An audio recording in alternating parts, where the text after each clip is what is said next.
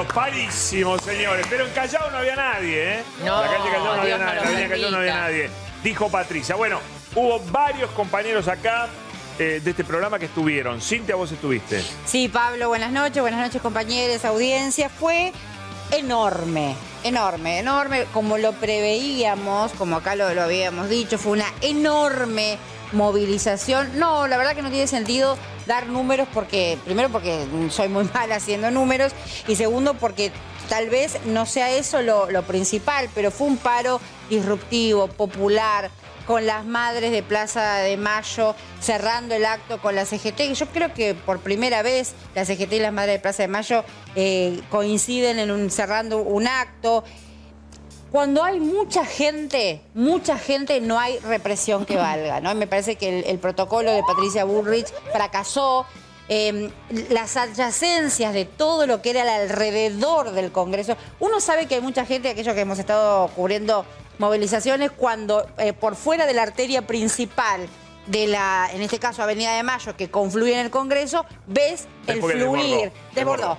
Desbordó. Sí. Yo en, en un momento fu- fui y vine en distintos momentos. En un momento llegué y quedé con una de las columnas que estaban a 10 cuadras, el frente de, de Milagro Sala, estaba ahí Coco Garfagnini, a 10 cuadras estaban de, el- del, digamos, del escenario principal y no- en un momento no se podía avanzar. En un momento no se podía avanzar. Sí, Fue totalmente. Tremendo. Ahora, solamente decir esto. Eh, en el escenario, en la dirigencia y debajo del escenario había mucha gente con mucha voluntad de lucha. Y eso a mí me parece que no es la desembocadura, sino es el comienzo Totalmente. de lo que está pasando. Totalmente. Fero con huellas en su. bueno, Lo maquillaron, pero está todo quemado ¿eh? Del de, haber, sol. dado- Bien. de haber estado dando vueltas por allí. Me ¿Qué olvidé de ponerme el protector, como un boludo. Este, Yo también. vos también, sí. Ah, ¿también Ah. salí del subte, me dio el rayo en la cara y dije, no, hoy le voy a pasar mal. Bueno, pero la pasé muy bien. Mucha gente... Si alguien quiere después venir a ponerle crema, Sí, bueno. Yo, no hay ningún Me problema. está Yo le cosifi- pongo. me- dale. Están cosificando. Me está cosificando. Eh, no vale la pena hablar de cantidades, además de todo porque la gente está en tránsito muchas veces, ¿no? Entonces, pero era de más allá de la 9 de julio hasta la plaza, de Corrientes hasta Belgrano, bueno, un poco lo que dijo Cintia recién, 40.000 personas, dijo Patricia Bullrich, 40.000 Increíble. personas entran en la cancha de Racing muy apretados, o sea, imposible. 80.000 dijo la ciudad, 80.000 entran en el Monumental, imposible. No sé, 600.000 personas dijo la CGT, me parece un montón, pero yo creo que había cientos de miles de personas. Y déjame mm, extenderme un poquito más, porque este programa se ve mucho, un montón, la gente te saluda, te para y, te- y además, te- como se siente acompañada por nosotros, también eh, te participa de sus situaciones y de sus historias. Claro. Los empleados de la Defensoría del Público, 140 trabajadores, están por quedar sin laburo por esta derogación de los artículos de la ley Sí. de comunicación audiovisual. En la- hay unas chicas de la línea 144 de eh, la atención por violencia de género que perdieron el trabajo. La línea, no solamente el problema de, de las chicas que perdieron el trabajo, sino el problema de que la línea se quedó prácticamente sin asistentes. Exacto. Cada persona que llama y al 144 ayuda. y no es atendida es una posible, una posible víctima de un femicidio. ¿no? Eso es muy importante, esto pasa en la ciudad de Buenos Aires. ¿Está vaciado eso ahora? Y Sí, estoy- lo- sí, el sí, turno una tarde, decisión. el turno tarde, Una el- decisión. hoy me contaban, el turno tarde de la línea 144 tiene a dos personas trabajando para más o menos 250 llamados por día. Insisto, llamado que no se atiende, llamado que puede ser una muerte. una, Una muerte. muerte. ¿eh? Eh, también me crucé con esas historias. Otro compañero me decía, Perdón, hablen un poco de la... Vos eh, puede ser una muerte. Vos pensás que un gobierno que había puesto su ministerio, que, en el que funcionaba la línea 144, que digamos dentro de todo se le prestaba atención al tema violencia de género, género y, y- y diversidades, así todo no bajaba la cifra de No, por eso. femicidios Imagínate anuales. ahora. Imagínate Imagínate ahora. ahora. Termino un cachito. Vamos porque si no tenemos Sí, sí. mucho por recorrer. Dale. Y este, un compañero me decía, hablen de la cuestión ambiental, se están llevando puestos los glaciares con esto, es verdad, a veces con la economía no hablamos. Y lo último, la historia de Pepe Benvenuti que nos mira, 75 años jubilado, vive en una pensión en Pompeya, tiene que pagar 52.600 pesos por mes para la habitación con cocina. Cobra 100 mil pesos de jubilación y, este, es decir, que le quedan 50 mil pesos por mes para vivir. Es, de esos 50 mil pesos por mes para vivir que le quedan, Qué la va. mitad se lo gasta en medicamentos. Medicamentos que me dijo él, cuando el gobierno de Cristina no los tenía que pagar, ahora los tiene que pagar. ¿eh? Entonces me dice, voy a tener que volver a salir a vender al subte medias y pañuelitos, ¿no? Bueno, esas son las historias que hoy se veían en la plaza de Muy interesante, muy interesante. Aguántame un poquito, quiero también pasar por eh, Mariano, que estuvo con, con su columna Los Viejos Locos, hoy en, en La No, Plaza. Muy estuvimos ahí con la gente de Un Caño, con los compañeros de Un Caño, fuimos de la revista Un Caño. Está, mirá, la revista Ahí está, eh, Los Viejos Locos, eh, Ahí ahí fuimos, está. ahí fuimos, fuimos hoy. Eh, llegamos. Salieron de jugar a la once- bocha, si se llegamos once y media más o menos. Llegamos once y La media. silla donde la dejaron. Y rebotamos, re- íbamos rebotando en toda la. Cada vez que queríamos entrar a la plaza, rebotábamos, rebotábamos, ¿Viste? rebotábamos, hasta que finalmente quedamos, llegamos a 9 de julio. 9 de julio y Avenida de Mayo nos Es que te quedamos ahí. quedabas trancado ahí, ¿viste? nos, Te quedabas nos quedamos ahí Ah, en la no aven- podían entrar No, a no se la podía plaza. Rebotabas eh, la cuando ibas, tratabas de entrar por las diagonales, por. Montevideo, por Rodríguez Peña, tratabas de entrar, No se rebotabas, a, a 20 metros rebotabas de la, de la plaza. ¿A qué hora Entonces, llegaste? Once y media. Once y media. Entonces yo nos quedamos, fuimos, nos empezamos a remontar por, por, por Bartolomé Mitre hasta, hasta 9 de julio. Dijimos, bueno, después demos la vuelta, a ver si podemos meternos por ahí y quedarnos, quedamos 9 de julio y Avenida de Mayo. Pero bueno, independientemente de eso, yo quería solamente referirme a lo que dijo Adorni, que dijo, no encuentro motivos razonables por el paro y qué sé yo. Y el vocero lo que debería dejar de, de preocuparse por buscar los motivos que tiene el paro. Los motivos se lo ponen los trabajadores, los motivos se lo ponen las organizaciones, los motivos se lo ponen la gente que fue a- hoy a protestar y a, y a dar sus razones. Y además son razones variopintas. No es que hay una razón por la cual la gente hoy fue a la plaza, a la Plaza de Mayo, a la plaza de los dos congresos. Fue por, por los precios, por ganancias, por la caída del salario, por las tarifas de los servicios públicos, por las tarifas de los transportes. Y básicamente por una transferencia de recursos que se está haciendo del bolsillo de los trabajadores, del bolsillo de la gente, hacia las reservas del Tesoro, hacia las reservas del, del Banco Central. Se transfirieron 2.350 millones, ya compró en, compró en lo que va de enero 2.350 millones de dólares el Banco Central, y desde el 10 de diciembre hasta acá van 5.200 millones. Eso es transferencia pura del bolsillo tuyo, de todos los que estamos acá, de todos los que fueron hoy a la Plaza de Mayo, a las reservas del Banco Central. Señores, también eh, vino encendido hoy Guillermo Moreno diciendo hoy fue un día histórico. Y bueno, a ver, Guillermo, ¿por qué? Día extraordinario. 24 de enero del 24 se da por finalizada la etapa partidocrática de la causa nacional y emerge nuevamente el peronismo revolucionario movimentista con una de las ramas, como corresponde al movimiento obrero organizado, conduciendo, haciéndose cargo de los destinos del país en un conjunto que va a transformar la Argentina. Es extraordinario. Esto no lo pudieron hacer los radicales, mirá cómo están. El peronismo le duró una etapa, esto, esto de, de pensar que el peronismo es el partido justicialista. Se terminó. Vuelve el peronismo movimentista y esto es la energía del pueblo argentino, lo que lo viste, es extraordinario. Hoy es extraordinario, un palco lleno de trabajadores, de dirigentes, se hicieron cargo, la política entendió el mensaje, no hubo caretones que hicieron después declaraciones. Hoy fue la instalación de la rama sindical, el movimiento obrero organizado, convocando al conjunto, a la falta que lo hagan los empresarios, la rama femenina, la juventud. Y eh, yo calculo que para fin de marzo nos empezamos a juntar para hacer el programa de gobierno. El peronismo organizado, el plan de gobierno, después seremos gobierno cuando Dios quiera, no te asustes. No, ¿por qué me voy a asustar? Al Pero contrario. ya estamos, ¿Eh? ya estamos. Vos decís que ya está. Ya está. Vamos. Hoy organizamos. Vamos. Mañana hacemos el plan de gobierno. Plan de gobierno, el peronismo organizado, la revolución está en marcha. Carla. Ay, Dios mío, en esta bipolaridad cuando le pegue la depresión al señor, Dios. Pero bueno, le- lo que quería decir, eh, le preguntaba a Mariano a qué hora, a qué hora había tratado de llegar y a qué hora le había pasado esto de, de no poder ingresar por ningún lugar, porque trabajando en, en- en- en un canal de aire, en el programa de- donde vimos todos desnudos al marido de Mónica Gutiérrez, estábamos cubriendo y este, íbamos cubriendo eh, cómo iba llegando la, la gente a la plaza y lo que sucedió, la cantidad de gente que llegó entre las 11 y las 12, mientras íbamos transmitiendo en vivo, fue muy, Tremendo. era avasallante, o sea, era desde, había solo policía a la gente ya no entraba en las veredas y copaba las calles, pero una de las grandes características también, a diferencia de otros paros, era que había mucha gente autoconvocada. Eh, por supuesto, muchos jubilados. Y, y esto que te pasaba a vos, Fero, esto de la gente se- necesita hablar, necesita decir lo que le pasa, necesita que alguien la escuche, digamos, ante la falta del Estado. Digamos, necesita decir cuál es el problema que tiene, ¿no? Entonces se acercaban a los micrófonos. Era, era desesperante. También. O sea, era emocionante ver la, la cantidad de gente, era ridículo ver una vez más esta manera de tratar de tapar el sol con las manos y decir, son 40.000 y, y era lo imposible. O sea, no importa si eran 100, 200, 300 o 600 mil. Pero es decir, son 40.000, el piquete, tipo, el, el- el protocolo funcionó. Es e- esta manera de mentirnos todo el tiempo en la cara y tratar de decirnos que no es lo que estamos viendo todo es, es desesperante. Mira, porque a Milei le había ido bien cuando- en su convocatoria al, al Congreso. No, no se Sí, rían. era- se rían, eran mirá. bocha, eran Eh, bocha. hicimos la, la- Bueno, en las redes hicieron. Siempre hay gente mala que hace estas comparaciones, ¿viste? Es impresionante. A la izquierda de la pantalla, el día que Milei asumió en su discurso, que fue considerado un éxito la convocatoria. 6.000 personas había. ¿Cuánto? 6.000 personas. Sí. Pues se ve que ahí no, no llegaban a la fuente principal de la, de la primera plaza, ¿no es cierto?, del Congreso.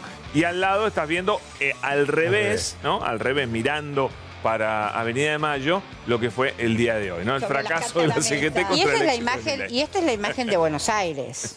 No, Esta es la imagen de Buenos Aires, porque esto se replicó. Exacto. Porque vi las imágenes país. de Bariloche, de Mendoza, San Martín de Rosario, los Andes, Córdoba. Rosario, Plata, Córdoba. Córdoba. O sea, Córdoba. se replicó. Mira, yo eh, voy a dar algún número porque estuvieron ahí poroteando, pero solo yo creo que mínimo, mínimo, como piso hoy en la Plaza de los Congresos y en los alrededores, Avenida de Mayo, etcétera, había 300.000 personas, mínimo. Bueno, eso es lo mínimo. que dice. Como para no, empezar el, a hablar. el Ejecutivo argentino daba esa cifra también. A mí lo que me. ¿Cómo el Ejecutivo No. argentino? Sí, dio esa cifra o no. ¿Quién? ¿Milei? ¿Poder Dijeron Ejecutivo es 40.000. Milei. No, Patricia dijo 40 mil. Patricia, No. de- desde el Poder Ejecutivo No, dijeron bueno, Patricia ya 40.000. cuando dijo un, un punto mínimo, ya directamente ahí.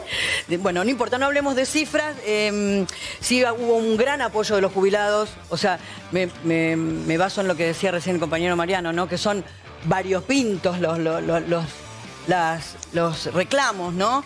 Sí, y están totalmente. obviamente a la cabeza los jubilados, los jubilados que eh, sabemos que no es fácil estar ahí con el calor que hacía hoy, como decía Fero, ¿no? Y, y también eh, estuvo la Feria del Libro, estuvo el- los, los libreros, hicieron mucho hincapié para que todos se adhirieran al paro y apoyar también a la gente de la cultura, que por supuesto se fue supercargada, no faltó nadie. La buena noticia es que los jubilados son los que van a hacer, hicieron hoy chocar la ley ómnibus. Ahora vamos a ir a ese tema, es En- otro tema del día de hoy, pero esa es una buena para los jubilados, ¿eh? A eso refería. Pero bueno, lo vamos a hablar en un ratito nada más.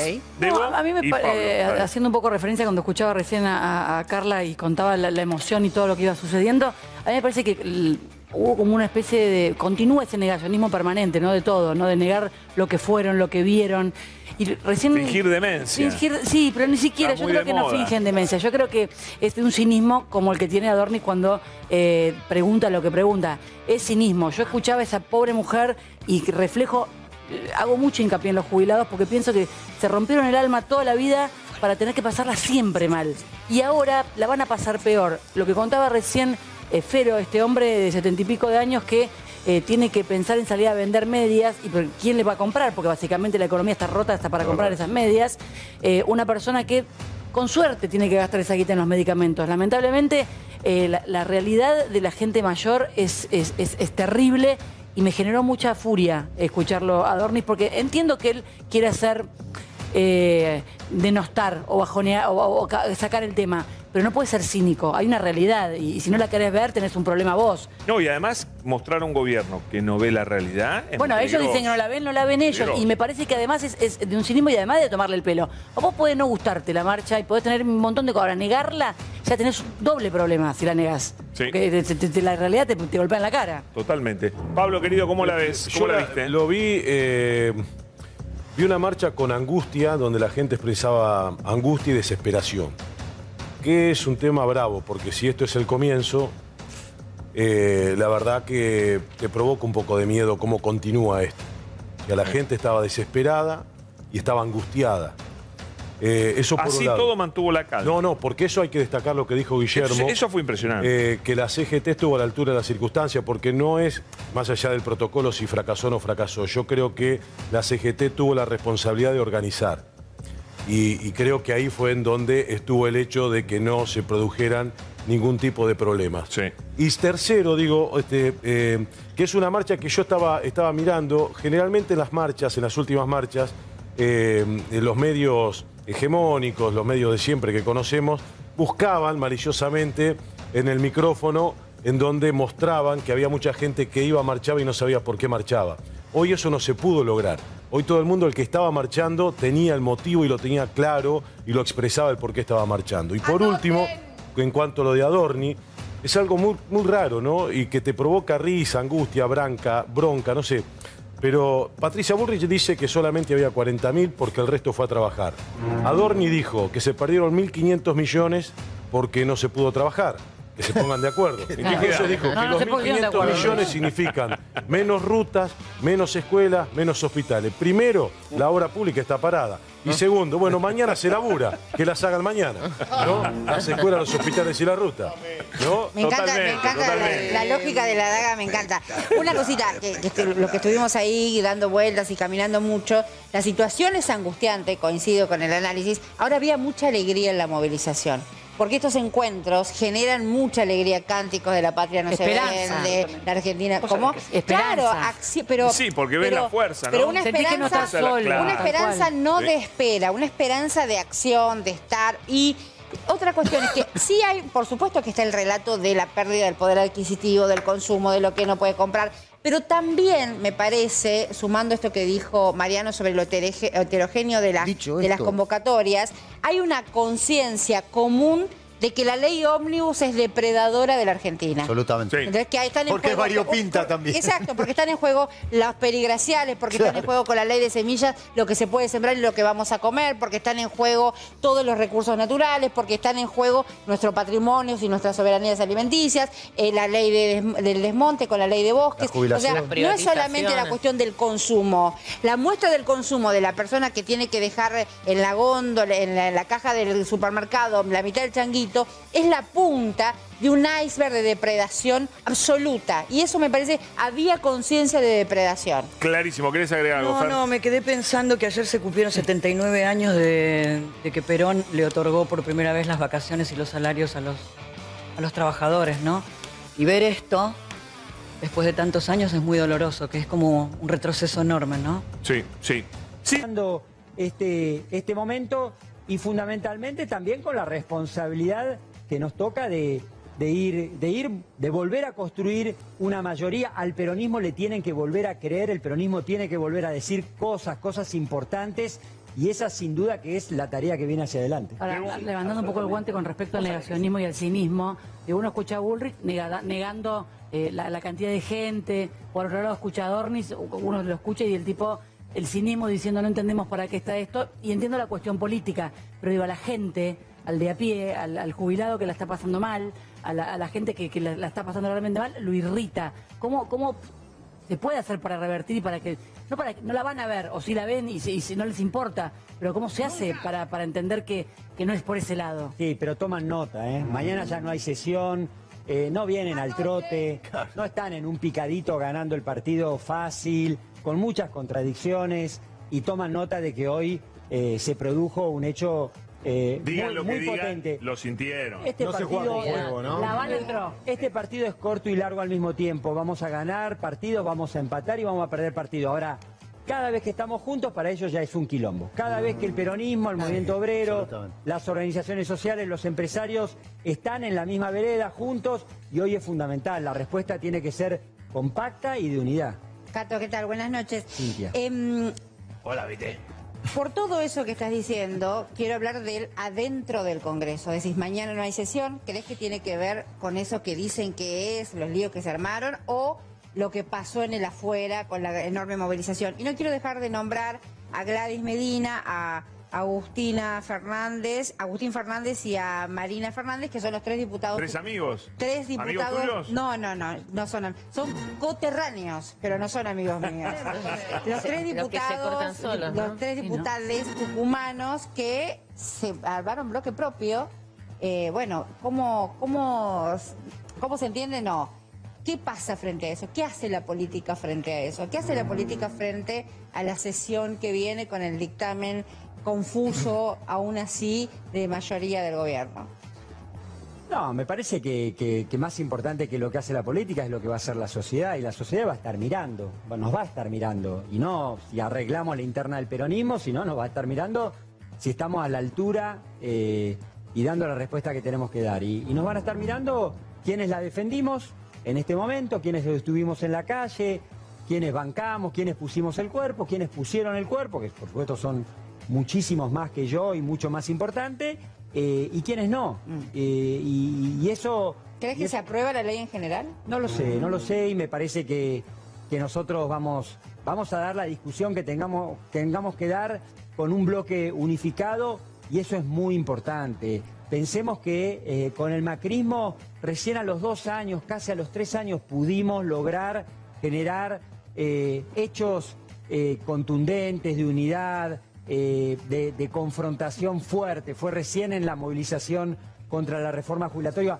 Me parece que a 30 días de haber iniciado este, estamos muy por encima del promedio y, y yo, y yo tengo mucha confianza en el peronismo también, en ¿no? general. Milei también no te deja margen, claro. yo tengo mucha confianza en el peronismo, tengo mucha confianza en que nuestros dirigentes están donde los puso la sociedad. Los diputados trabajando en el Congreso, Axel defendiendo y marcando que en esta provincia se votó otra cosa, se votó obra pública, se votó un Estado que, que gestione mejor todos los días cerca de, de sus vecinos, este, votó un proyecto de apoyo a la industria nacional, votó otra cosa.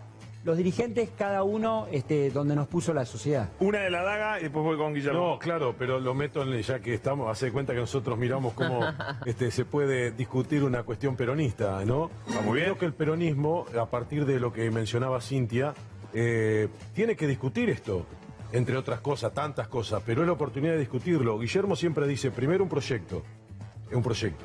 Ahora, una vez que tenés el proyecto, este tema es que el peronismo tiene que discutir si las bancas son de las personas o son del partido. Porque traicionando el proyecto se llevan Pero acá fueron, fueron órdenes del gobernador, ¿eh? todo lo que vos quieras, pero te- debería, debería tener que ser que renuncie al partido del gobernador. Ya me parece que es una discusión que el peronismo se lo tiene que dar. Si el gobernador que hace lo que quiere, los diputados hacen lo que quieren, ¿de qué, ¿a quién votó la gente? ¿Votó al proyecto peronista? Ya si vos tenés un proyecto, tienen que responder al proyecto. ¿De Hay otros diputados que están a la puteada, ¿no? Bueno. que son Cisneros y Bueno, pero, ¿eh? pero me parece que es una discusión que el peronismo se la tiene que dar. Esto, esto es una decisión que hay una de más, pero- Jaldo, claro, ¿no? Bueno, pero hay una Sí, pero también, pero provincia- ¿cómo continúa? También es una decisión de Jaldo. Pero ¿a quién, ¿a quién votó? ¿Votaron a Jaldo o votaron al peronismo? No, va a yo tener de acuerdo con la consecuencias, discusión Pablo. que vos estás planteando. Yo creo que va a tener consecuencias, no sé cuáles. ¿Qué, qué pensás? No, no, decía, representan un- una provincia, fueron elegidos también por el pueblo tucumano y, y ese pueblo tiene, tiene y va a tener claridad de que, de que con este modelo Tucumán y, y todo el norte grande no, no tiene destino para el, el país que tiene mi ley en la cabeza, no está bueno, no está Bueno, para, está viendo algún destino. para los norteños.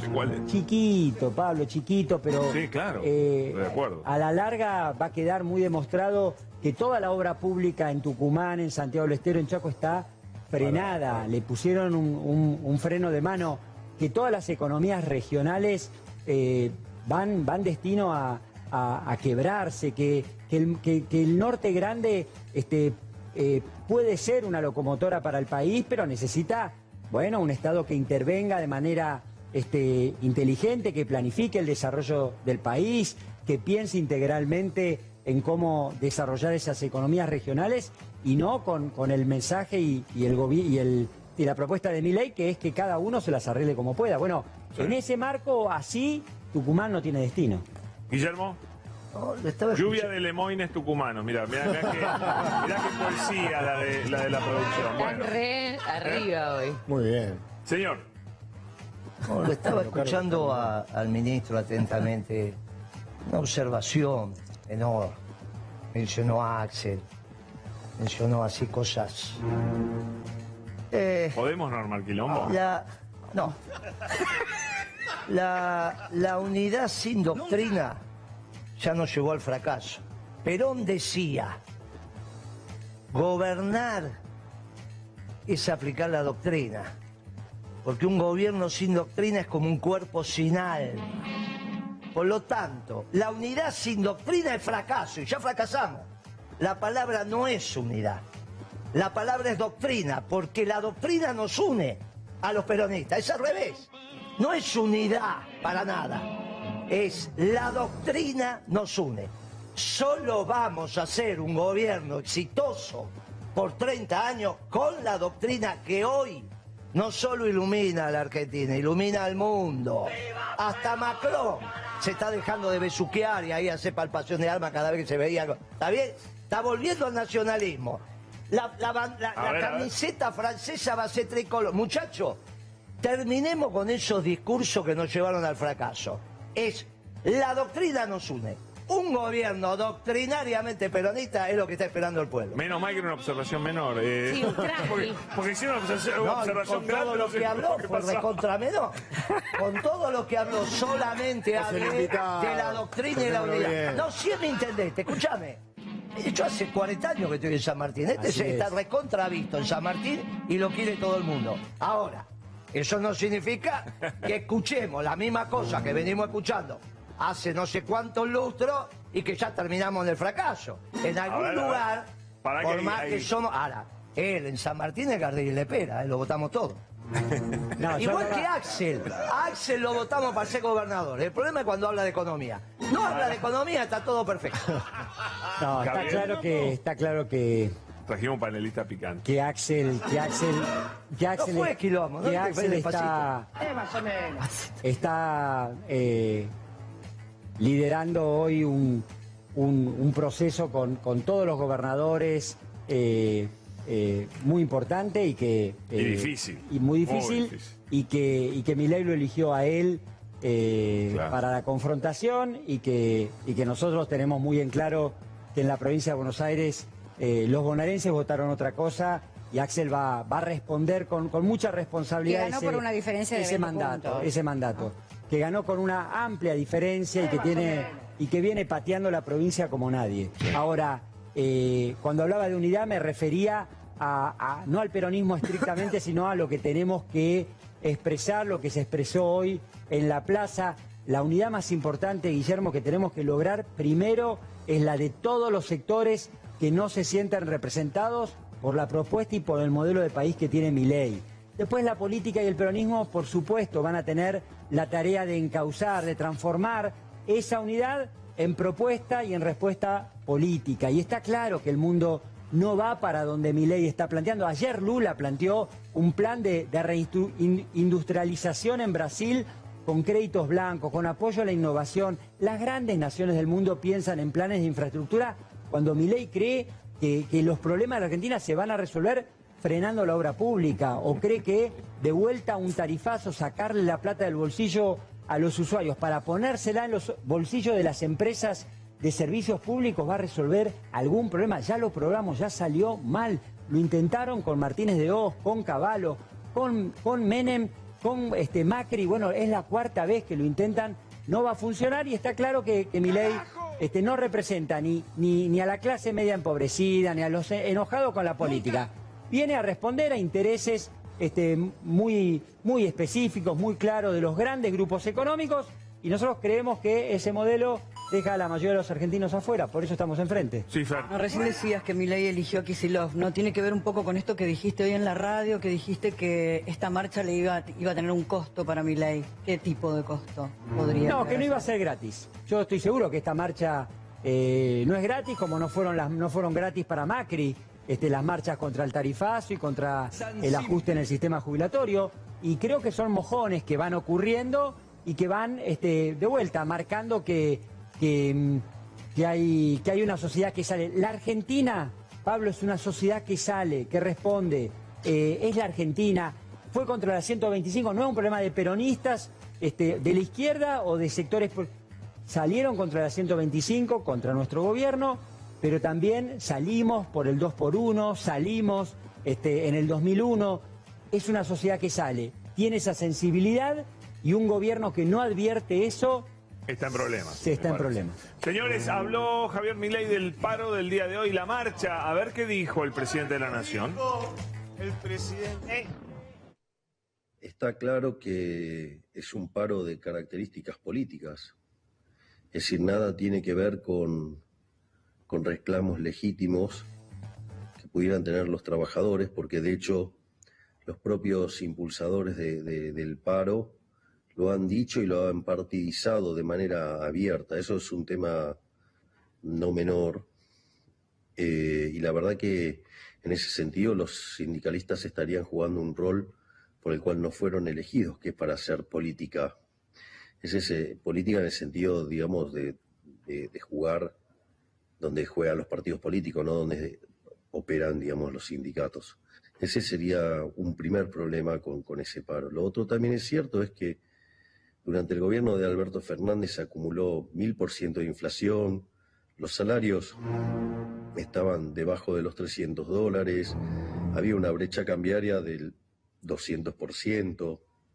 No solo eso, sino que además el Banco Central estaba sin reservas, la inflación venía viajando a una velocidad que podía derivar en una hiperinflación del 15.000% anual, cosa que cuando yo lo, lo señalé parecía algo alocado. Sin embargo, cuando uno mira los números de inflación de diciembre con una inflación parte. Bueno, ahí está Milei que ya no se saca la selfie mirando para... Hace toda la nota mirando para abajo. Bueno, son estilos. Vos sabés que quería, ¿Qué, qué querías decir? sin ningún ánimo de... No, pero de, de Milei que... Sí, que- no, pero pará, deja. ¿Sabes qué pasa? Cuando, Acá, acá, acá. cuando. Milei, cuando Milei elige a Kisilov de contrincante, vos siempre elegís el más fácil. Así que eso no lo digas más. Porque vos siempre No, elegís. no, pero eso Ahora, para pará, vos. Escuchá, escuchá lo que estoy diciendo, porque va a favor de él. Vos elegís el más fácil para ganar. Porque vos cuando elegís el contrincante, cuando la pelea elegís el contrincante, que es lo que acaba de decir él, elegís el más fácil para ganar. Por lo tanto, no lo digamos más. Yo creo que porque- elegís el más pará, representativo del pero- otro lado. No, bueno, Para está mí. bien, pues entonces no lo elegís. No, porque es el no, más porque es el más representativo del otro difícil. lado. Ya, hermano, esa es la vez la pelea. No sé cuántas veces te peleaste Ah, vos, pero- pero, yo Pero toda la no se peleó nunca con nadie. Pero escuchame una cosa. Kicillof, No sabe yo política. que dice Kicillof lidera. cuando Pero vos Kicillof elegís- gobierna la provincia de cuando Buenos vos Aires. elegís el contrincante para pelear, es porque elegís el más fácil. Pero Entonces, acá no tenés- no, como no el más quiero, representativo, al como no quiero que el gobernador de la provincia de Buenos Aires esté en el barro, saquémoslo de la cancha. Ni lidera a los gobernadores, ni quiere liderar a los gobernadores, ni lidera el peronismo. Es el gobernador de la provincia de Buenos Aires que es para lo que lo votamos. Todo lo ¿Te demás parece está en poco? formación. ¿Te parece si poco? a vos, pará, si van a poner a Kisilov en el centro, se van a quedar sin gobernador y sin líder. Entonces yo les aconsejo humildemente, no lidera a los gobernadores, no hay ningún gobernador que me haya dicho, no, Kisilov, ¿eh? y aparte te digo más, si este lo eligió, a, a Kicillof eligió el más fácil, porque para eso vos podés elegir Bueno, al que le vas a ganar. te Por lo tanto, dejémoslo al gobernador que gobierne, que esté tranquilo, que haga la mejor gestión que pueda y el peronismo que se reorganice tranquilo, de abajo para arriba, no de arriba para abajo, Cato. Terminemos con eso, de poner la figurita y después no sabemos cómo bancarlo. Y después encima miramos siempre para abajo porque no sabemos cómo responder. Ah. Dejemos que el peronismo se organice. Está claro. Y vos dejá de defender que no hace falta. Él se, se defiende solo. Está claro, Guillermo, No que. puedo dar mi opinión ahora. Está no claro, porque vos sos el coordinador. Cuando sos coordinador, no Coordinador. opinas. Está claro, está claro, Guillermo, que estamos en un proceso en el peronismo de, de- de horizontalidad, que, que eso nos obliga a todos a tener muchísima responsabilidad, que no se trata ahora de nombres propios, de, de ningún liderazgo personal, y está claro que la provincia de Buenos Aires tiene el peso eh, donde la cuenta es que si ellos logran quebrar la provincia de Buenos Aires, quiebran al peronismo.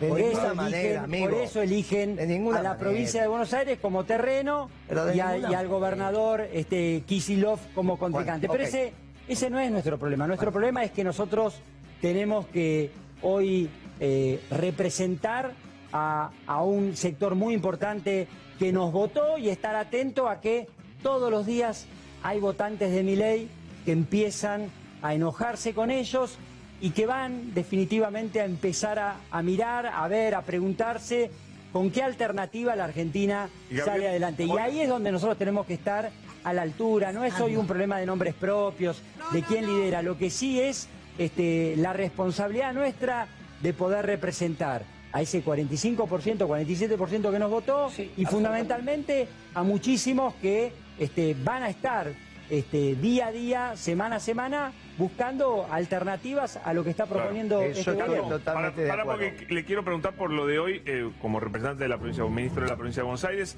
lo que pasó hoy con Toto Caputo amenazando a los gobernadores con ahogarlos. Yo creo que fue más para los propios de los cercanos a ellos, que son los que lo podían ayudar, pero de todos modos una amenaza también para la provincia de Buenos Aires. ¿Qué, qué genera eso? No, me parece que, bueno, viene ¿Puede siendo- ahogar el ministro de Economía a, una- a las No, provincias? pero, pero lo que no puede hacer el ministro de Economía es tener ese nivel de, de- agresividad, estar este, en las redes cuando su responsabilidad es gobernar, ir al Congreso Nacional, dar la cara, dar las explicaciones y no amenazar. Me parece que es, este, es violento, es este, un tono absolutamente amenazante. Contémosle a la gente, que- un po- contémosle a la gente de qué se trata. No, bueno, pues si no, no, no, si no, no que queda después- claro. No, no, no, pero hoy eh, querés ver el tweet, pero lo, lo vemos después, porque después vamos a ver todo la- el capítulo de la. De la No digo, de si la no estamos hablando de algo que la Quedó no claro que los apretó, apretó a través de Twitter, ahora después lo vamos a ver Pero cuando está claro el que además, Pablo, la tienen que bajar un cambio, que esta gente tiene que serenarse, tiene que tranquilizarse, Milei y todo el equipo de gobierno, que esta Argentina es un país difícil para gobernar y que ellos tienen que este, ganar en templanza, tener capacidad de diálogo, entender que en la política se negocia, que hay que ceder y no tienen que amenazar, no tienen que, que andar este, este, haciendo Pero la amenaza en las es casi redes como una política de este gobierno. tipo de, de extorsiones. ¿Cómo? Digo que es, es casi una política de gobierno en el gobierno libertario, las amenazas. Como amenaza a Patricia Bullrich, amenaza al vocero, amenaza al presidente, amenaza al ministro. O sea, es casi. Y, y después tiene un montón de seguidores que amenazan Amenazan. todos los días. Bueno, pero es Sí, un gobierno que está mucho en las redes y poco, poco en el la territorio, sí, en la ¿no? calle, ¿no? No Eh, este, les fue, a, importa. fue a ver a Fátima a Mar del Plata, fue a la Antártida, después no pisó una sola provincia, no recorrió una fábrica, no caminó, este, ni se entrevistó con ninguna economía. Los ministros no, se los ve en ningún territorio resolviendo problemas. Bueno, no hay gobierno. También esto, este, porque si no es pensar Pero que la, el la gobierno propia es ley solamente... no la escribieron ellos. ¿Cómo? La ley que proponen no la escribieron ellos, la escribieron los grandes grupos económicos. Ahora, ¿qué pasa si se aprueba la ley? Porque ahí eso va a tener efectos inmediatos ¿no? en la vida de los Y argentinos. si sigue vigente el. DNU, ¿no? El DNU, el DNU está sigue vigente. ¿Qué Pero pasa, miremos, Cato? Cintia, que esta movilización de hoy fue la expresión de cosas que ya están pegando en el cuerpo, de marcas que ya están, este, que está sufriendo la gente, pero fundamentalmente de, de medidas que todavía no se aplicaron. Eso, claro. Eh, mañana, eh, el viernes, está la audiencia con- contra las tarifas del de, el aumento de luz. De luz. Tuvimos hace 20 días la de gas. Son boletas que van a llegar y es con el mismo bolsillo con el que van a pagar el aumento de la, de la luz, con el mismo bolsillo van a pagar este, el aumento del gas, la nafta, la prepaga, el alquiler. Bueno, no hay resto. Y, Pero y no son, que... no son las cuestiones de consumo. Si se aprueba la ley, el Fondo de Garantía de Sustentabilidad, que es el ahorro de los jubilados, se, convierte, se puede embargar, o sea, se Sí. liquida. Sí, ¿no? y lo más claro, Cintia, es que muchas de esas medidas después, eh, una vez que se aplican, una vez que se ejecutan... Bueno, ahí hay un punto, son- porque eh, parece que el pro- uno de los problemas de hoy fue que le habían prometido que el Fondo de Garantía de Sustentabilidad va a ir a liquidarse para pagar deudas de las cajas Parte de previsionales la- de, la de provincia. las provincias, parte. parte. Eh, ¿Vos qué opinas de eso?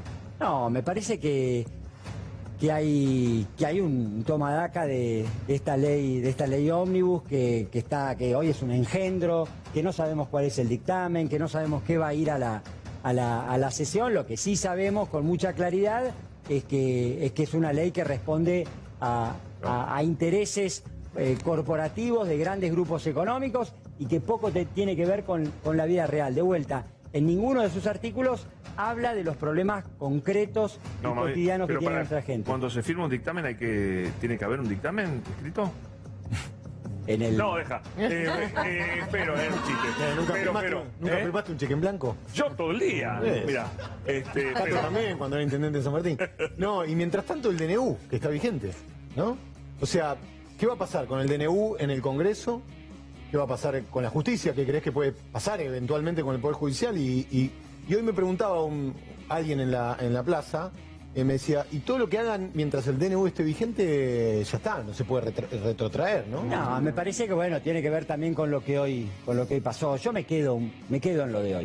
Fernando, yo me quedo, me parece que tenemos que, que poner muy en valor esta movilización. Sí. Vamos a tener tiempo de discutir el, el DNU, vamos a dar todas las discusiones que tengamos que dar en, en la sesión cuando, cuando se convoque, pero hoy nos tenemos que hacer fuerte en una movilización que fue muy potente que marca eh, esa, esa raya, que esa raya significa un primer paso, un punto de, de apoyo para, para dar cada una de esas discusiones. Sin esta movilización, eh, probablemente tengamos poco que hacer contra muchas de esas medidas. Yo estoy de acuerdo con lo que planteas, pero como pocas veces en la historia de la política argentina, por lo menos de los últimos 20, 25, 30 años, se da una situación en donde vos, donde la gente o la, la- la- la población ve una carrera, ¿no? O sea, es una carrera de ellos o nosotros. O sea, porque si ellos ganan la carrera, o sea, los que, lo que caemos, lo que caemos en el, en el precipicio somos nosotros. Entonces, eh, hay como con el DNU y la ley ómnibus una sensación de que los tiempos de la política deben acelerarse mucho más de lo que habitualmente eh, pasa cuando la política va dejando que corra sola las cosas, ¿no? Está bien, pero, pero las medidas que las medidas viene tomando este gobierno nos van a juntar a muchos, ¿eh? Ya hoy No, está bien. juntaron a un Pero- montón, pero ¿no te pasa pero eso? van a seguir juntando y creo que lo que nosotros tenemos que todos los días conversar, trabajar, ustedes lo hacen desde este programa, es en qué país queremos vivir. Exactamente. Nada más y nada menos. ¿En qué país queremos vivir? Creemos que los problemas de la Argentina se resuelven frenando la obra pública o construyendo escuelas. Creemos que los problemas de nuestro país se, hace- se, se resuelven abriendo las importaciones y con el festival este, de productos este, importados o fortaleciendo la industria nacional. ¿Cómo creemos? ¿Cómo queremos vivir? Es una decisión que, que tenemos que, que tomar y que creo que este, hoy dimos un paso muy importante en Nadie, ese nadie, nadie, nadie cuestiona el paso. Yo estoy de acuerdo con vos que hoy es un, es un parteagua que cambia un poco la, la- la cosa, la pone en otro lugar la discusión. Pero en este programa hemos planteado antes de las elecciones incluso que lo que se está en discusión es un cambio de régimen, no solamente un cambio de gobierno. Lo que estaba en discusión en aquella elección era un cambio de régimen, no un cambio de gobierno. Y lo que está en discusión ahora es lo que decís vos, un cambio de país, no solamente una- un rumbo económico. Es un cambio en la matriz absoluta del país. Entonces, por eso digo que hay veces que uno siente que es una carrera contra reloj que estás corriendo para que, que, lo- que los diputados básicamente no nos defrauden, ¿no? Sí. Nosotros sabíamos que venimos de un proceso estructural, Cristina lo, lo planteó en, en muchas oportunidades, de, de un Estado que fue perdiendo capacidades, ¿no? que fue resignando este, instrumentos y, y capacidad de hacer efectivas sus decisiones frente al sistema financiero global y, y también este, de la región. Y me parece que, que este gobierno va, va profundizando eso y eso, Y- y eso realmente es, es grave porque, porque deja a la política patinando en piso enjabonado sin este poder. eh, es una democracia capturada y nosotros esa discusión, por supuesto que también la tenemos que dar. ¿Y cómo va la provincia mientras tanto? No, como te decía, hay, hay una provincia que, que, que tiene la, la decisión este, de, de- de mantener un rumbo eh, y responder a, a un, a un- a un electorado, a un voto que, que claramente eligió que siga la obra pública, que eligió este, políticas que apuntalen la industria, la industria provincial, las pymes, el comercio, y, con, con un gobernador que está claramente, este, bueno, planteando que, que- esta provincia, bueno, funcione eh, un, escudo frente a- al paquete de medidas que el gobierno nacional viene, viene aplicando. Un- una provincia que, que- realmente tiene, tiene, bueno, dificultades, pero también este, un- activos muy importantes para, para poder soportar, para poder confrontar, enfrentar este, políticas que, que definitivamente eh, nos van a empobrecer. Eh, está claro que, que, que Milei lo eligió, más allá si es el rival fácil o difícil, pero que lo eligió, lo eligió, y que va a haber un ahogo financiero, va a haber, hacia la provincia de Buenos Aires. La pregunta es esta, ¿cabe la posibilidad de que la provincia de Buenos Aires también vaya en búsqueda de una moneda propia o no?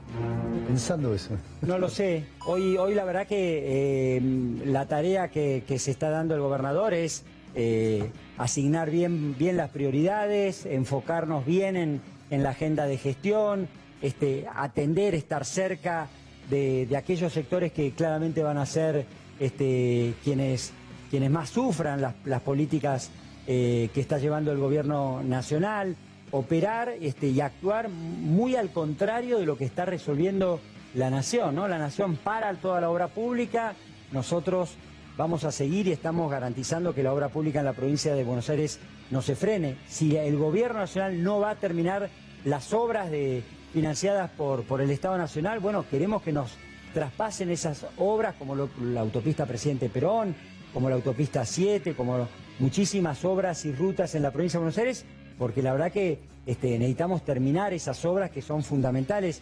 Así que la verdad es que eh, hay, hay una tarea de mucha responsabilidad, de mucha seriedad eh, de todo el equipo de gobierno en la provincia para mantener a, a esta provincia en, en el rumbo, para, para estar enfocados, por supuesto, todos con, bueno, con, con mucha tarea y- y con mucha dedicación.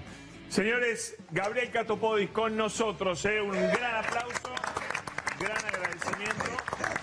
Y bueno, estamos, estamos al habla. Gabriel, Pablo, muchas gracias. gracias. Y te invitamos también a que te quedes a ver este capítulo de la ley Omnibus que chocó. Chocó. Así que vamos a ver. Dale. Esta es lisa y llanamente la ley Cachivache. Primero que nada quiero transmitirle al presidente de la Nación la buena noticia de que en este mes de enero estamos trabajando más de lo que él trabajó en los dos años que fue diputado. Lo que sigue pasando con la ley Omnibus. Hubo decreto eh, de mayoría. Tenemos eh, 55 eh, firmas, eh, 34 de esas en disidencia parcial. El primer dictamen de minoría es de Unión por la Patria con 45 votos. El segundo dictamen de minoría es de tres votos de la coalición cívica. Y el tercer dictamen de minoría son eh, dos firmas de Stolbizer y Fein. Climas en la República Argentina. La izquierda. Uno, uno por la izquierda. ¿Uno por la izquierda? Exacto. El diputado Castillo. El diputado Castillo. A último momento lo presentó diputado. Sí, sí, se hace el picante conmigo. Con esto damos por concluida el, el plenario. Le agradezco a todos los diputados, muy, muy amable a todos. Mira qué contento que ley que tendría que haber tenido un desarrollo mucho mayor, ¿no? No hacerse así de un día para el otro de manera express y eh, siguiendo con este ritmo acelerado, esperan eh, tratarlo en el recinto el jueves. Efectivamente. Rápidos y furiosos. Bueno, un, eh, un triunfo chiquito. Porque si vos tenés 55 dic- eh, votos por el dictamen de mayoría, pero 34 con disidencias, vos ya estás eh, admitiendo, digamos, o se ve ahí que va a haber un montón de artículos que no van a pasar. para Solamente 21 dicen nosotros vamos con este dictamen, vamos con esta ley eh, de conjunto. Claro. Poquísimos. Hay 34 que no es que le van a votar en contra en chiquitajes. Claro. Le van a votar en contra en temas neurálgicos. Eh, eh, las privatizaciones, la cuestión jubilatoria Ah, bueno, jubilaciones, claro. la cuestión jubilatoria, la delegación de facultades, las privatizaciones, o sea, esos 34 eh, que votan con disidencias. eh, ya auguran que mañana, porque esto se empieza a discutir mañana, terminará el viernes seguramente, eh, mucho no pasa. No. Reaparece Lilita Carrió y lo hace con una crítica fuerte al gobierno de Javier Milei. Dice, Felicito a la coalición cívica por mantener la coherencia a lo largo de 30 años. Así se construyen instituciones sólidas. De lo que nadie habla es del robo escandaloso a los jubilados. El ajuste no pasa por la casta para el señor Caputo. El ajuste pasa por el hambre de los jubilados. Y... ¿Quién paga el ajuste? Esto es muy importante. ¿Los jubilados bajarían las jubilaciones? No. No. Chanta. Muchos firmaron un papel en blanco, ¿eh? básicamente. ¿Por qué habrá sido Pero algo más que no quiero dejar de decir sin que nadie se ofenda de ningún lobby, de ningún lobby, de ningún bloque. Un relato fallido, de esta cosa por la cual uno de golpe dice la verdad compulsivamente sin controlar su inconsciente. ¿no? Ningún lobby, de ningún bloque. Se supone que se expresa el inconsciente en las palabras que le salen por error. Decían que iban a terminar con la casta, que iban a enfrentar a la casta. Ficharon a toda la casta que estaba disponible en su propio gobierno. En un mercado de pases signado por la crisis económica. Se la pasaron diciendo toda la campaña hay 167 impuestos que hacen imposible la producción en la Argentina. 167 impuestos. Y lloraban en todos los canales de televisión. Los impuestos son un robo. Los impuestos son una rémora de la esclavitud. Es una traba mental, ¿sí? Digamos, o eh, digo, física, digamos. Es algo que se paga violentamente. Es contra, es, un acto violento. Es un robo. Es más, o sea, de hecho, el Estado es peor que el, lad- que el ladrón vulgar. Porque el ladrón vulgar enfrenta a la persona, toma el riesgo, ¿sí? Puede ser golpeada, puede ir a la cárcel, ¿sí? Y además, es aleatorio. Presentaron un decreto y una ley ómnibus que deroga más de 300 leyes. Dígame un impuesto que hayan derogado. Ninguno. No puedo creer.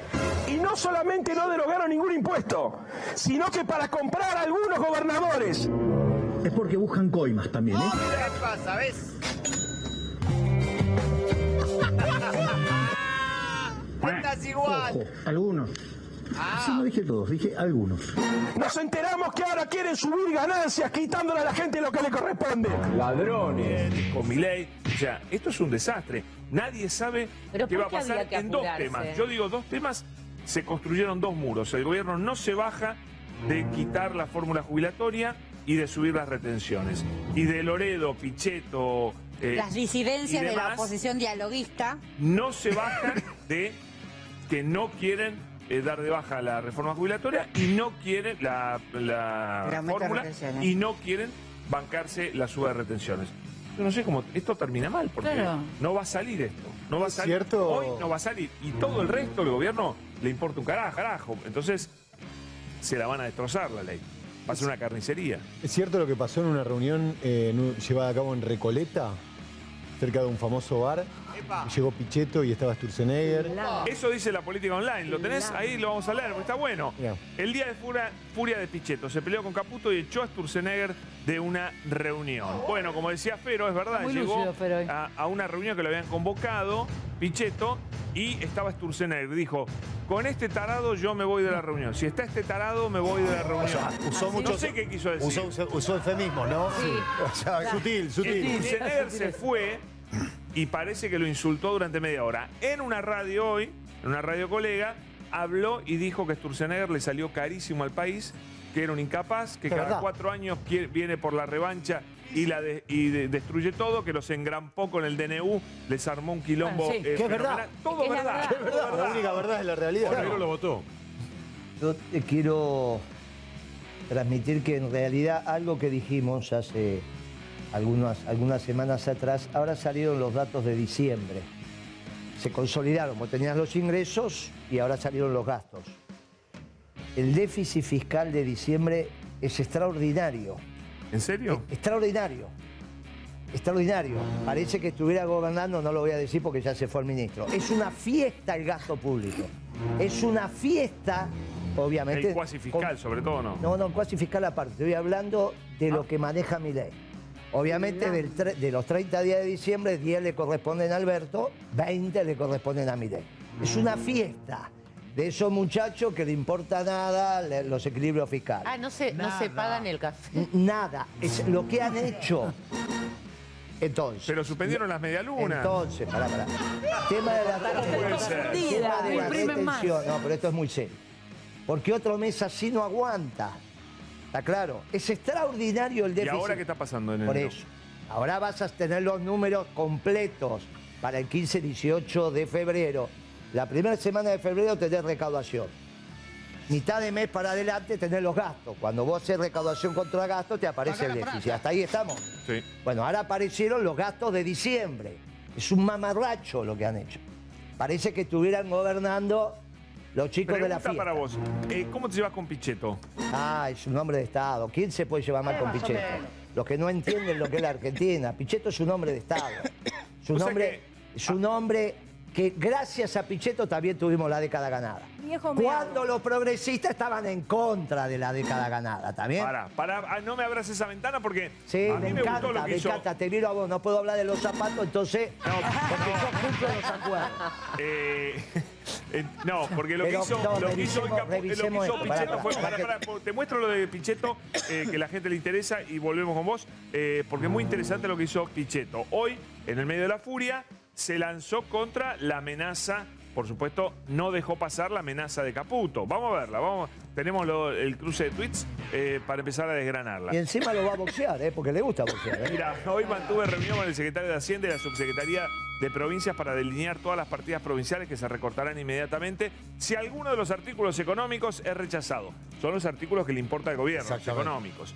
No es una amenaza, es la confirmación. No es, cuando decís no es una amenaza, Es una que- amenaza. Eh, es la confirmación que vamos a cumplir con el mandato que nos han dado la mayoría de los argentinos de equilibrar las cuentas fiscales para terminar con décadas de inflación y flagelo económico. Esto se llama apriete salvaje, ¿no es cierto? Apriete salvaje. En Tucumán funcionó, parece. Bueno, mira, contesta Pichetto. El ministro de Economía, Luis Caputo, que no tuvo la valentía de venir al Congreso, tiene que dejar de apretar a los gobernadores y tratar de buscar acuerdos con los gobiernos provinciales en lugar de amenazarlos. Siguió esto, siguió después.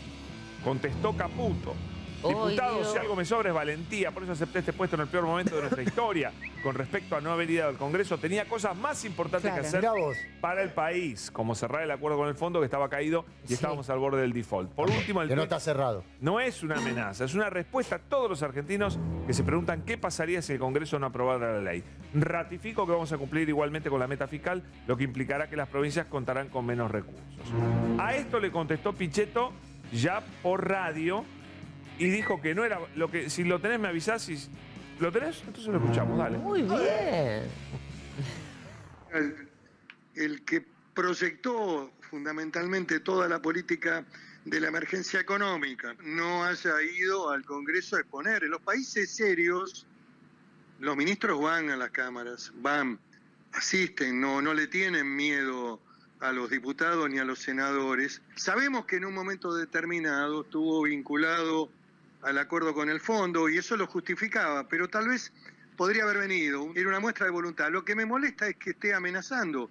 Hoy tiene un tono de amenaza hacia los gobernadores si no se vota la ley. Uno calla, es prudente, es paciente, aguanta insultos, ofensas, agravios. Bueno, bueno, bueno, a ver, ¿de dónde salió? Porque Caputo no tiene un voto, eh, los votos son de mi ley. Y a mi ley hay que respetarlo porque tuvo los votos del pueblo. Señor Caputo, no tiene un voto, así que que no invoque votos que no tiene. Claro. Pero no quiero entrar en un debate personal. No, no, no, Algún pero día- a- acaba me día lo voy a hacer, porque, porque recuerdo también su renuncia del gobierno de Macri. Yo la lagar. Lo echó a Lagar. Pero mira este archivo, porque la pelea de Pichetto con Caputo viene de largo. Es que es un hombre de Estado, ¿viste? te puede gustar alguna maniobra, no. En el gobierno de la década ganada fue un extraordinario funcionario. Y con Macri- es un extraordinario compañero porque a todos los que estuvieron presos los fue a ver. Y salvó a muchos que no fueran presos. Por lo tanto, antes de hablar de Pichetto hay que ver su conducta. Cuando Debido fue preso, el primero que fue fue él. Y nadie más salvó lo que fuimos. Así que cuidadito, es un gran compañero y el peronismo lo valora enorme. El peronismo. El resto es el resto. El peronismo lo valora enormemente. Hay una pequeña Volviendo, disidencia de acá de Cintia bueno, García. volviendo al tema sustantivo. No, no, en hola, un momento- hola. Un minuto, un minuto, un minuto, para, para que, que... me No, un contaste poquito. cuando estábamos hablando del tema sustantivo para mí. Después dejamos y volvemos a Pichetto. Y me callo. El déficit fiscal de mi ley es extraordinario. Es extraordinario. Esta fiesta de mi ley la está pagando el sector privado. Todos los que piensan que está ajustando el Estado y demás es porque no miraron los números. No solo no hizo ningún ajuste, sino que gastó como no gastó ningún presidente en su primer mes de gestión. Ningún Pero presidente. Guillermo, este Y programa vive del contrapunto. Déjala y este- contraponer a, y el a Cintia. y este el contrapunto es con la gente ahora. No, pero Entonces te digo, a enero, enero, otro mes así, esto no aguanta. Ahora hablamos de Pichetto todo lo que quieras. Cintia, No, estoy hablando yo, Guillermo, y estoy al lado tuyo, así que si me mirás, buenísimo, Dale, con porque mucho estamos gusto, trabajando sí. juntos, Sí, dale, querido. dale, dale. Gracias. Estaba mirando al coordinador. No, está bien, pero es una mesa de pa- Yo te, te explico cómo vos explicar la política y decir quién es peronista y quién no, yo te explico cómo se maneja un panel de comunicación. Dale. Eh, Pichet no es personal, lo de Pichetto. No es- eh, me parece que la- la def- las definiciones personales, Moreno lo conocerá, yo no. Eh, tiene que dar muchas explicaciones, Pichetto, muchas explicaciones. Si es que quisiera salir del lugar de macrista o no sé qué es ahora. Eh, y en todo caso, y en todo caso, a mí me parecería interesante, eh, que sí considero que Pichetto es un hombre de la política y del sistema político, sí, y creo que tiene una oportunidad Pichetto. Tiene la oportunidad de votar en contra.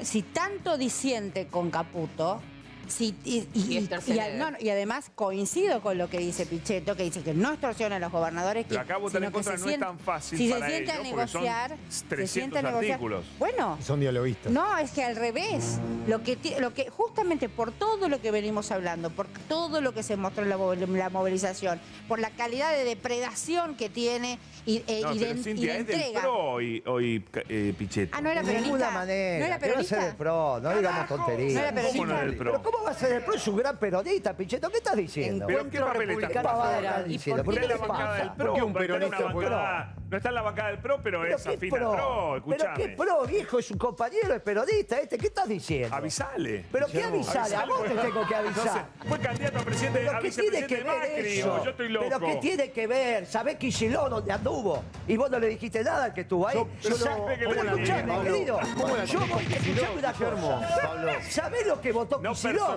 ¿Sabés las cosas que escribió Kicillof de ¿Qué te con el pasa? archivo, déjame, dejan ir al archivo que está buenísimo de Pichetto contra Sí. En la época de Macri, 2018. eh, 2018 pasó esto, mira. Los tres meses nos inventan la reforma tributaria y después se mandan a mudar. A los tres meses estaban en Estados Unidos con la señora preocupado porque no aguantaban la presión. No aguantan la presión. El presidente del Banco Central se fue con ataque de pánico. Lo digo en sentido metafórico, pero la verdad si uno analiza las conductas del presidente del Banco Central, el señor Caputo, es lamentable. El presidente estaba negociando un acuerdo con el fondo en Washington y este señor le renunció desde Buenos Aires. Terrible. La verdad es una catástrofe. Personaje de menor cuantía, sinceramente. ¿Cómo pueden haber puesto un presidente de Banco Central que además, cuando analicemos brevemente, después le voy a dar lectura a un artículo que salió publicado en un medio, Bueno, ahí está porque le ponga a Washington. No, son malos. Este, eh, lo que pasó es que hoy este, Pichetto salió es y dijo- periodista, no le vas a pero- criticar que no pronuncia bien el inglés, Ah, periodista. me encanta. Dejá. Lo amo cuando pro- Claro, dice dejá. Washington, me encanta. Eh, lo, lo que pasa es que hoy dijo, a mí me consta que no es valiente Caputo. Dijo, a mí me consta que no es valiente, dijo hoy en- por radio, eh, y se refería a ese, a ese momento donde le agarró una especie de ataque de pánico. Espero que esté bien medicado, porque... mm, eh, sí, señor. No, yo lo, que por momentos creo es que deberíamos dejar de discutir sobre nombres y apellidos, dejar de decir Kicillof, Pichetto y empezar a hablar de política y qué es lo que está ocurriendo efectivamente con la ley Omnibus, porque la verdad la- las chicanas contra Kicillof las chicanas contra Pichetto, las- o si este más peronista que este, menos peronista que este, si este más, más progresista o menos progresista, me parece como una pérdida de tiempo. Acá hay una cuestión central que es jubilaciones, privatizaciones y retenciones son las tres, los tres eh, ejes que, que por los cuales Toto Caputo está apretando a los gobernadores. Es lo único que le Es lo único importa. que le importa. De verdad es lo único que le Y importa. eso es lo que debe salir el peronismo y los sectores progresistas, la izquierda, lo- los sectores que se oponen a esta depredación que quiere llevar adelante el gobierno de Milei, son los que tienen que salir a oponerse No, pero en hoy, el Congreso. hoy la moneda no está Ahora, ahí, ¿eh? La dicho moneda esto, está en los otros bloques. Exactamente. Dicho, esto, es la delegación de facultades es muy importante también, porque la delegación de facultades es la que a vos te permite, en caso de que no te aprueben los artículos ¿Qué es lo de jubilaciones, Mariano? privatizaciones y retenciones, la delegación de facultades es la que te permite llevar adelante la política la de retenciones, jubilaciones. Claro. y- y- No, pero pará, porque Entonces, ahí es donde hay hay, que poner el ojo y estar muy atento, ¿no? amigo, y no ser muy queda- boludo. te Imagínate facultades más legales, todavía, Claro, que es la corte. Exacta. La ah, ah, corte ah, te queda. Totalmente. Porque sí, decimos, sí. no, los diputados Pero en el camino, pero vos sabés, pero Moreno, vos sabés que en el camino dejan un tendal, ¿eh? Hasta En el la camino corte. te liquidan el Corte- Fondo de Garantía de la Corte sobre cuatro supremos, tres son peronistas. Sí, sí. Por lo tanto, le tengo máxima confianza. Que haya habido alguno que le quiso hacer juicio político, problema de ellos. Pichetto siempre se opuso, Moreno siempre se opuso. Tres peronistas sobre cuatro. Nunca hubo esa Pero hoy- mayoría de peronistas en la Corte. Hoy hay que tener claro que De Loredo, Pichetto, que son los que tienen la llave ahora, porque son los que pueden darse vuelta, ir para un lado o para el otro, dijeron no a estas tres cosas. No al te- a cómo está armado las privatizaciones, no a la suba de retenciones y no a pero, eh, cambiar la Pero sí a las facultades especiales. Me- Eso es no ni. me queda tan claro. Eso está en ni. Eso Ah, es eso es lo que yo creo que Porque ahí hay que la ver, hay que Hoy ver. eso está, hoy la, la discusión está totalmente en paz. Hoy la ley Es un no poquito sale más complicado. Imposible todavía. que salga. Hoy un editorial, perdón, García, sí, date. un editorialista de los diarios más importantes dijo, ¿y si no quiere que salga y le pone fin a su gestión? O lo, yo lo leí yo solo, ese artículo de Van der Kolk. Dijo, ¿y si no? ¿Y si Sí. no? ¿Y si está buscando que no salga? ¿Cuánto dijimos? Guarda que la puede pudrir el presidente. ¿Cómo lo viste hoy vos que habla, Vos sos el único que habló de la depresión del presidente, por eso te lo pregunto a vos. ¿Lo viste en la imagen recién? Pero ve- me- ¿Lo viste acá me no? dijeron que tenía las pupilas, no sé, pero no sé leer esas No, cosas. no, no. ¿Cómo lo viste? No sé de comunicación es y no sé de leer la las. ¿Cómo lo viste? ¿Cómo La lo viste? él? Pero lo veo como siempre, está totalmente desordenado, no está durmiendo No, ese pero ahora, pero ahora Ay, está, miralo pero está deprimido. No está, no está durmiendo. está- está golpeado este acá. no está durmiendo, no come bien. Está, ya lo estás viendo. Este pibe precisa a alguien que lo abrace, no tiene nadie que lo abrace. No estoy hablando de sexo, ¿eh? No, no está Estoy hablando de que lo abrace. Sí, sí, que lo contengan. Pero claro, pero no tiene nadie que me Yo lo que es un lío lo que A está lo que pasando. dijo Moreno recién sobre el artículo publicado, lo, lo vengo diciendo. O sea, para mí ha hecho todo el camino para que esto no salga. Y en la nota que le dio a Radio Mitre un fin de semana, eh, lo manifestó. Dijo, bueno, si no salen, ahí están los responsables. Como diciendo, yo no fui. Pero no, no, no. El tema es Bueno, cómo me parece seguís, una, una cómo locura, ¿no? seguís Sos presidente después. de un país. Y No, solo seguir que no es de la política. Pero no sos un nene, no sos en un el nene que está en el jardín de infantes. No hay presidente de un país que no de son es. Doman en Independiente, che, no es Doman en Independiente. No, por favor. Creo, creo que no es Doman. Creo. Los dos vienen del. Muchachos, Hay los dos cosas que vienen no de Después de esto, solo es el peronismo en el gobierno. Y no es cualquier peronismo y la unidad, es el peronismo con doctrina. Está claro. Punto.